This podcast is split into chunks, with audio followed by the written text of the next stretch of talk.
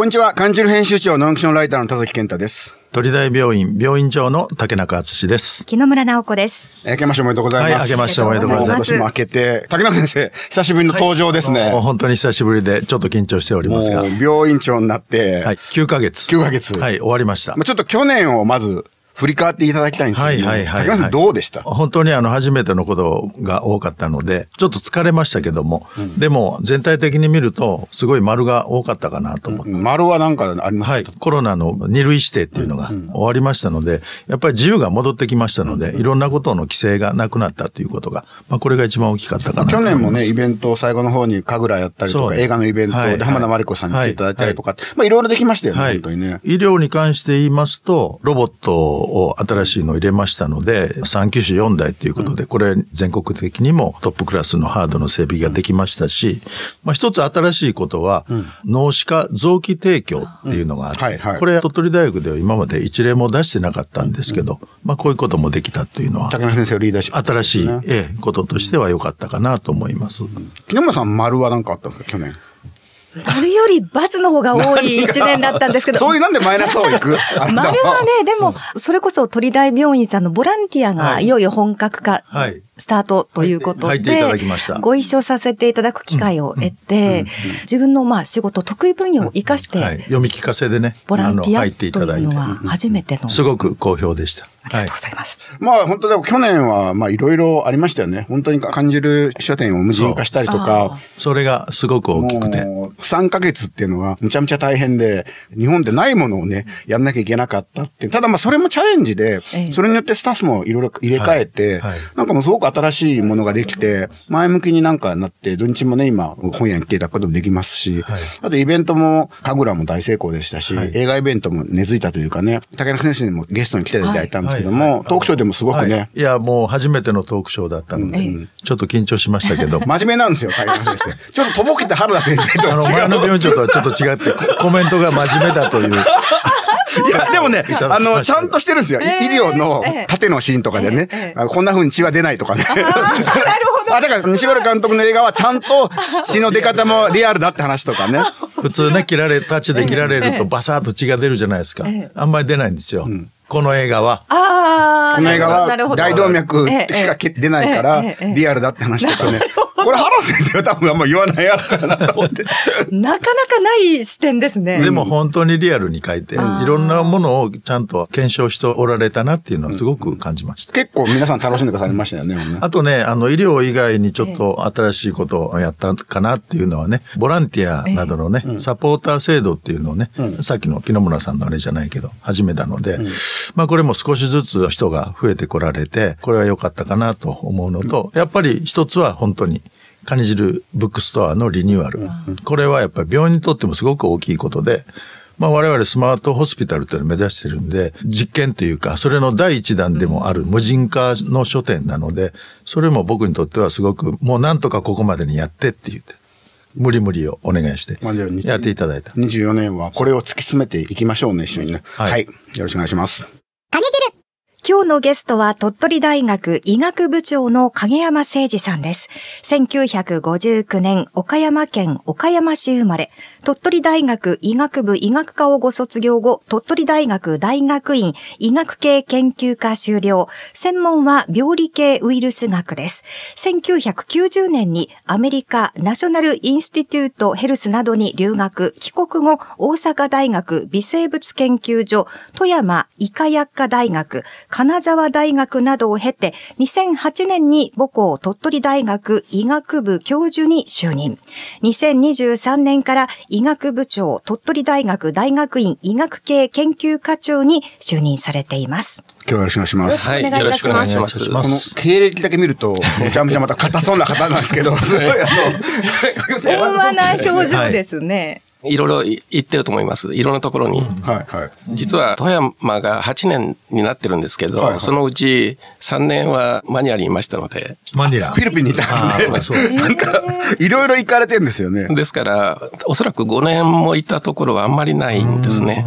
鳥取大学に来てからが一番長いですね。まず医学部長ですけども、前任者の中村広重さんには、ラジオに出演していただいたんですけども、医学部長ってどういう仕事をされるんですか？いや、自分で分かってるのかなと。育期間ですから人を育てるってことですよね。竹中先生は病院で、病院の医療がメインですけれど。ですから医学部長はおそらく学生、入ってきてくれた学生をより良くして出さなきゃいけないと。もうそれがおそらく全ての使命だと思ってはいるんですけど、じゃあどうするかと。そうそう簡単じゃないですよね。病院と医学部の関係、竹中先生はどんなふうに定義されてますか？はい。僕は本当に医師を相手にするんですけども、影宮先生は今おっしゃったように、基本学生ですね。なんで、まあそこで切り分けがあるんですけど、まあ切り分けができるような、できないような、本当はもうシームレスだし、僕たちも学生のことは見ないといけないし、影山先生もやっぱり若い医者とか医師はどういうふうになっているんだっていうのはずっと見ておられるし、だからそんなに実はきっちりと分けれるもんではない。うん、とはやっぱり医学部の学生、卒業生をなるべく鳥大病院で引き受けたいって気持ちはすごい、ね、そう、それはもうすごく多くて、うん、はい。なので、そのあたりをね、医学部長と、まあ私がいろいろ考えてやっていかないといけないんですけど、思い通りに行く時と行かない年と、やっぱり年によっていろいろありますのでね。はい、まあ、なかなかその年によって学生のタイプも違ってきますよね。まあ、私の年齢が変わってきたっていうのもあるのかもしれませんけど、学生もなんか変わってきたかなという気はします。うん、どう変わりました？ちょっと距離ができたかなと。まあ、まあ、年取ってますからね。おそらく、おそらくこちらの問題かなという気もするんですけど、向こうにとっては非常に難しい相手だろうと思うんですね。こちらがこうあってほしいと学生に思うんですけど、学生にとってもわけのわからない 相手ですよね。まあその辺をどうやっていくか話するしかないですよね。立場によって考え方は違くて、まあ僕なんか今病院長なので100人ぐらい卒業しますのでね、一人でも多くの卒業生に鳥取県に残っていただいて、鳥取の医療に従事してもらいたいというのは、当然あるんですけど、全員がそれを求めるわけでもないし、基本的には自由である。ただ、やっぱり鳥取県の医療に貢献したいっていう人も一定数いるわけで、そういう人たちをきっちりとフォローできるような、そういうふうな病院にはなりたいなと思って。まあ、あるいは最先端のね、ロボット支援とかやってますから、そはい、その高度医療を学びたい、そそこでまあ従事したいっていう、他のとこ行っても帰ってくるような場所にしたいですよね。はい、あ、それはそうです。はい。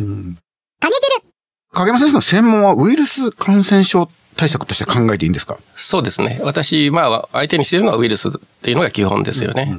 まあ、ウイルスが病気を起こしますから、その病気も当然考えていくわけです。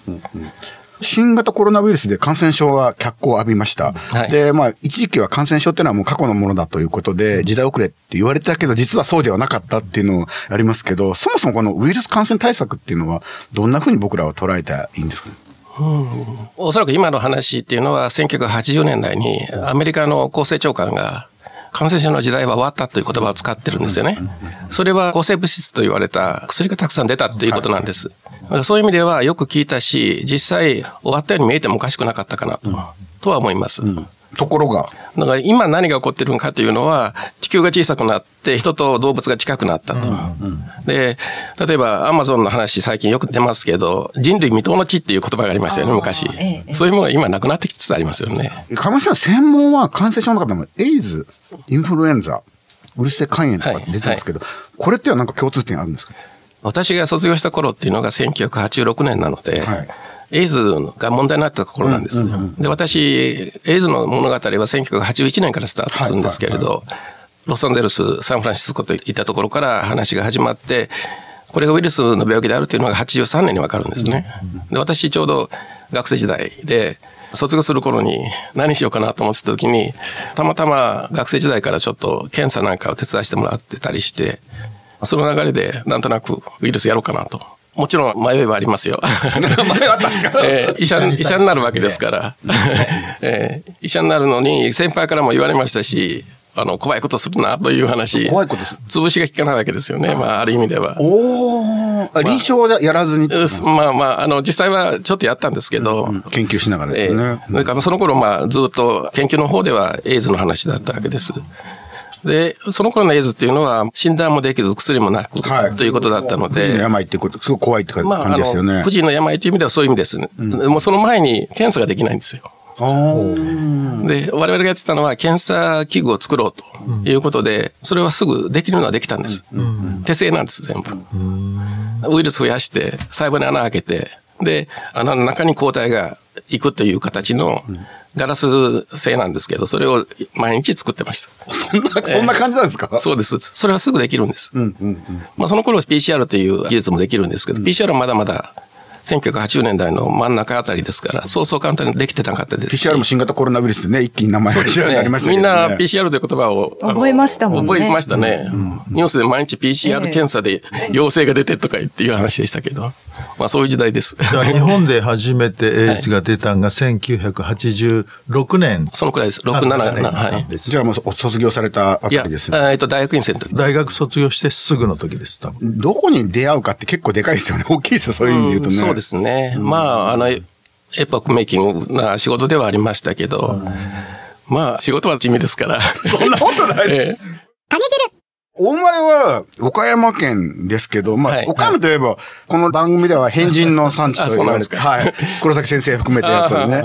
これ住所見るとちょっとよく、えっとですね、真ん中あたりですね。岡山の山の中ってことですか？中山間地になりますね。津山市と岡山市の真ん中あたりになるんですけど、じゃあ子供の頃っていうのはかなり田舎だったんですか？そうですね。8000人ぐらいだったと思います。村ですね。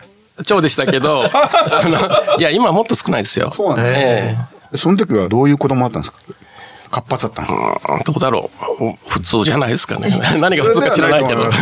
勉強得意だったんですか、やっぱり？得意と思ったことはないですけど、小学校の時なんかは委員長やってましたから、多分先生受けは良かったと思いますあ、ね。クラス委員。ええクラス委員ですね。これ、医学部を目指したというか、医師を志してたなんか、まあ、医療関係者を志したなんかあったんですか、きっかけは？特になかったと思いますけど、はまあよくある話かもしれないですけど、安定はしてるし、社会貢献っていう意味では満足感も持てる。という意味では、親に迷惑かけなくて早くに、こう、なんとかなるかなというのはあったでしょうね。で、大学医学部に入って、はい。で、これ、まあ、さっきのウイルスの方に行くんですけど、はいその前として、そもそもそのウイルスに研究、興味持ったっていうのは、さどこに遡っていくんですか、うーん、とのとこよくわかんないんですけど、そんなんで医学部でいいですか？いや、まあ、まあ人生そんなもんだと思ってますけど、あの、本当にあの、さっきの話と矛盾するんですよね。はうちの両親、その他医療関係者全くいなかったので、気軽は気軽なんですよ。別に。何やってもねうん。つかなくていいわけですから。それなら好きなことやりたいなっていう気分はありました。ええその中で、さっきの時代の流れもあるし、ウイルス自体は好きでした。感染症っていうのは分かりやすかったし、原因が分かる、分かりやすいじゃないですか。学生の時からその教室に出はい、入りをさ行ってました。れてたわけですね。はいそれはある日突然、門を叩くような感じで行ったんですよ。はい何かやらせてくれと。はい 何かやらせてくれとっていうのは、何もしないで卒業したくなかったので、い。はいはいはもったいないじゃないですか、時間が。い。そそうですけど、でも勉 そこが偉いですよね僕やったらそこで遊びを選びますよね。ちょっと野球やってたんですよ。勉強で何かを成し遂げたいっていうのがね、それが別偉いんです。に別に勉強っていうわけじゃなくて、何もわからないわけですから、学生なんて。えで、このここでどこの研究室叩いたんですか、それえウイルス学に行ってきました。ええ今その頃別の病気で白血病なんですよ。でこれ、これ癌ですね。これまあ、エイズのウイルスとちょっと似ているところはあるんですけど、これ母子感染なので、地域性もあったりしてあります。母親から感染するとそうですすね。まあ、この話が前にあって、それも同じようなやり方で検査をしてたんですね。で、そのお手伝いをさせていただいてて、まあ最初はそんな感じで、何かやってると楽しいんですよ。なんか前に住んでいるような気がするじゃないですか。住んでることか知らないけど。でもそこでさっきの話なんですけど、大学卒業した後に臨床に行くんじゃなくて、大学院にそのまま行かれたわけですね。これ一個のかなり大きな人生の選択ですよね。本当に親に悪い気分がありました。いや、さっきの話だと、親に迷惑かけ、迷惑かけ、そう迷惑かけて、かけなくて済むから、医学部に入ったのに、さらに、普通じゃないじゃないですか。あの、先生の学年でね、はいその120名ですかね、当時。何人その基礎に行った？私だけであいます。だから120分の1なんですよ。うちの父親も基礎医学行ったんですけども、変人なの、そのうちの父親の同級生に会った時に、変人だって言われたんですよ。だからやっぱり、ちょっと影山先生に僕もちょっと共感が、共感じゃないですけど。いろんなこと言われましたが。だけどまあ、自分の決断しないと面白くないじゃないですか。面白いか面白くないか、それだけですよね。そのね、勇気っていうかね、決断が。でも先生、人に言われて間違えるよりは。自分でね。ええいや、そうなんです。結婚も一緒ですもん。そう。え、嫌ですから、すべて。これで、アメリカへ留学されるわけですはい、よ。4年間大学に過ごして、で、最後の方で、それが実現して、で、30前後だったんですけど、まあ行ってみて面白かったですけど、3年いました。ちょうど3年です。これはやっぱアメリカとは全然研究環境も全然違いました、やっぱ。まあ、アメリカの一番大きいのはお金が違いますよね。使えるお金ですよね。研究費。研究費が。向こうは臨床治験っていうのをずっとやってましたから、あ私がいたところっていうのは、いわゆる薬が効くかどうかの前の候補薬を作っていくところなんです。薬の候補を、まあこれが効くかどうかを試す、そうなんですそういうで場所です。大手の薬屋さんから、これはどうだろうかっていうのが来るわけですよ。はいはいはい。ですからそれは、莫大なお金ですね、それは。おそらく、ね私には関係ないんですけど、個人的には。で、今日本でそういうものをもらうのと違うのは、当たる確率が高いんですよ、やっぱり。アメリカのそこに来る方が。え、そうなんですか？だっていいものを送ってくるんですよね。これ多分いけると。なるほど。もうすでにかなりセレクションされたものがそうですそうです精度が高いものが、おそらく。一流の施設に行くとええ余計にそういうのが来るんでしょうね。だから当たりはいいと思いますけど、それでもやっぱり大変でしたけど。これ他にも、さっきの名前でフィリピンとかにも行かれてるんですよね。フィリピンの話は、まあ、もう私が大学院の頃から付き合いはあったんです。実は。まあフィリピン何しに行ったんですか？エイズの話です。エイズ。最初は技術的な援助で短期で行ってたんですけど、そのうち2000年から行った時には、これをもう本腰を入れて、全部 JICA が入ってるんですけど、フィリピンはその時エイズっていうのがもうすごくあれですか、蔓延してたん日ですか？本より少なかった。んあ。少なかったんでだか、すからあそこでアウトブレイクさせてはいけないというミッションで行って、で、大切なのは白黒はっきりさせなきゃいけないので、検査ができないといけないんです。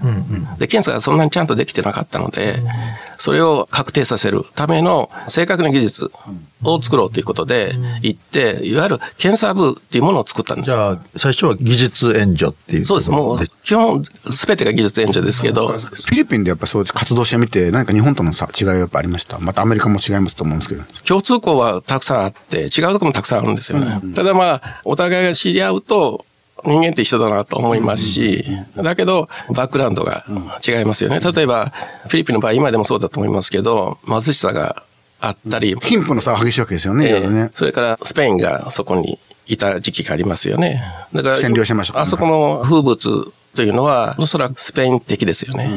街の名前もそうですし、人名が結構ね、向こうからですよねそう。うんもうほとんどスペイン語ですね、あれ。それとまあ、よく食べる。朝昼晩3食食べるわけですけど、その間に必ず1回入りますよね。おやつでしょうけどね。よく食べます。ええあれだと糖尿病になりますね。ジャイカの仕事なんかやってた時に、あれ援助ですよね。で、何が一番いいかっていうと、実は教育なんですよ。その国のために一番いいのは教育で、次は仕事なんですよ。産業を作ることですよね。3番目はお金なんですよ。お金をあげることです。だけど見えやすいのは逆なんですよ。なるほどな。確かに。だから教育って評価しにくいんですよ。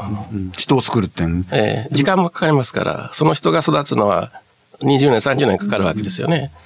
その頃評価する人いないですから。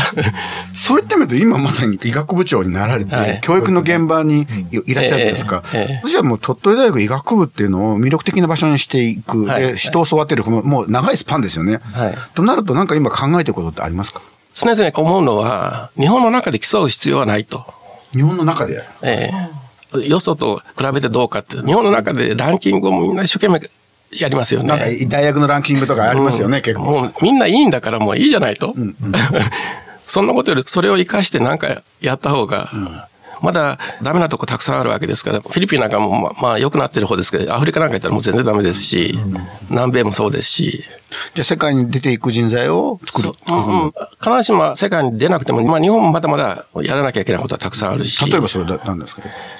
おそらく今、日本の政府がやりたいのは、世界にある課題っていうのを我々が解決したいということが一つの大きなテーマだと思うんですけど、大きすぎてテーマがなかなか克服でできないんですけど、で、じゃあ日本の中をどうするかというときに考考えると、日本の中はモデルでいいんですよね。世界の問題を解決するために、日本の中でどういうモデル作りをしていくかという発想が一番実りがあるんではないかなと。でも日本の中の医療の問題だって、今地域格差ありますよね。うん、もう問題いっぱいありますよね。外に出てく前に日本の問題も片付けなきゃいけないですよね。そうなんです。ですけど、うんその答えもよく考えるんですよ。考えるんですけど、正確な答えはないんですけど、それでもやっぱり日本はいいです。うんですか、うん、距離がそんな遠くないです。うんうんうんうん、なんとかなります。フィリピンとかそういう行かれてる、ケニア行かれてる影山先生はまだまだ、うん、というかまあ、それを比較する必要があるのかどうかっていう問題はあるんですけど、うんうん、より良くなった方がいい意味が決まってるので、うんうん、例えばまあ、こんなこと言っていいのかどうかわかりませんけど、アフリカ行ってて、コレラとかありますよね。コレラなんか点滴一本打ったら治るわけですよね。だけど、それで死ぬわけですよね。で、遠くの村から歩いてきて、そこまで来て庭の先で死んだんだとかっていうような話を聞くことがありますよね。そういうとこ実際見てられるから、ね、ちょっと、ね、ちょっと視点がでかいですね。でかいですね。視点がね。いや、まあ、僕の視点とちょっと違いますよね。違うけど、まあ、両方大切だわね。そうですね。やっぱり両方いるから。うん。やっぱり現実の目の前の僕らは課題も。いや、もう本当にその通りだと思いますでも、すごい両方の大きなビジョンっていうのも必要。これは臨床の竹中先生とやっぱり基礎医学の影山先生のやっぱちょっと違いもあるんですかね、やっぱりね。それはあると思うし、まあ、経歴も違うし、見てたところも。アメリカ行ってるのはね、同じなんですけど、視点が全く違いますよね。アフリカ行ってないんでしょ。アフリカ行ってない。まあ、ベッドサイドと違いでしょうね。そこに患者さんがいたら何とかせないかんわけですよね。そうですね。まあ、やっぱり臨床っていうのは本当にもう目の前にその患者さんがすぐおられるし、目の前の課題がね、すごく大きいのがあるから、それも重要なことっていうか、それが重要なことだし。まあ、短期的な視点と長期的な視点もありますし、だから研究と臨床っていうのはある意味ね、どっちにしても、その病気を治すことじゃないですか。でも目の前の人を治すのか、何かすごい発見をして、全、全人類を治すか、その違いなんですよね。うん、今の話、ものすごくよく考える話なんですけど、一番最後のゴールって何だという話を考えるんですけど、竹中先生なんかが病院に行って、病院っていうのは困った人が来られるわけですよね。例えば感染症だったら病気になってから、なんとかその病原体を抜いてくれというために来るわけですよね。それともう一つは、もらわないためにどうするか。予防と治療ですよね。ですからそのショーケースが本当に付属病院ですよ。予防のショーケースなんだろうかと思ったら、おそらく鳥取県ですよね。県というような枠組み。これは県庁がするっていうだけではなくて、ですから、東京圏なんか小さいから本当にいいモデルになるといいかなと。ですから、おそらく2つだと思うんですよ。だから予防の鳥取県と、治療の鳥取大学附属病院。鳥取大学附属病院はおそらく世界的レベルですよ、もうすでに。おそらく学生はそこ分かってないですけど。そうなんですよね。だから僕たちは広報っていうのはもっと学生さんに向けてもすごく広報をやらないといけないと思ってて、それはもう今年は頑張りたいなと思ってるんですよ。では続いて影山さんにこれだけは聞きたい。先ほどお話にありました、フィリピンのほか、ケニア、インドでも活動されている影山さん、言葉、文化が違う人たちとのコミュニケーションで気をつけていることはありますか？うん。あんまり気をつけてないような気がしますね。人間はそんな変わらないなというそこに基本は、うん、うん、ただまあ、英語ですから、今言っていただいた国々、基本英語ですよね。